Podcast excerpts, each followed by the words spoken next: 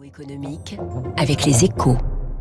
Avec la Banque cantonale de Genève-France, une banque au service des chefs d'entreprise qui valorisent leur patrimoine. Bonjour François Vidal. Bonjour François. Directeur délégué de la rédaction des Échos. Les relocalisations, eh bien, c'est une fausse bonne idée selon l'Organisation mondiale du commerce. Un jugement qui, qui interpelle, hein, alors que le gouvernement a fait de la relance du Made in France une priorité. Ce sujet fait a priori l'unanimité dans le pays. On aurait toutefois tort, selon vous, François, de balayer ce réquisitoire de l'OMC d'un revers de main.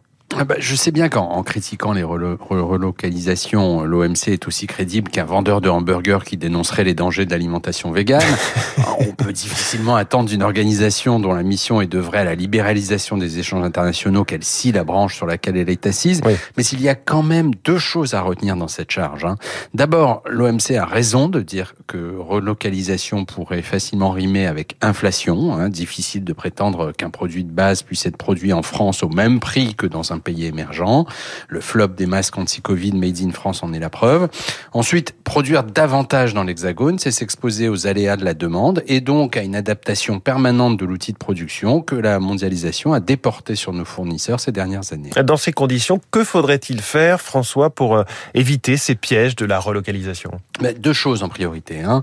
Un, viser des secteurs à valeur ajoutée, comme par exemple les aciers spéciaux et les principes actifs de médicaments, et aussi miser sur des d'avenir. À ce titre, hein, l'investissement massif annoncé hier dans l'hydrogène est une très bonne nouvelle. Deux, doper la compétitivité du pays. Ce travail a été entamé hein, ces dernières années et il permet à la France d'être désormais le premier pays européen pour les investissements étrangers. Mais il faut continuer dans cette voie pour renforcer encore l'attractivité de l'Hexagone, faute de quoi nous ne serons pas en mesure de rivaliser avec nos concurrents européens, américains ou chinois sur les secteurs les plus prometteurs.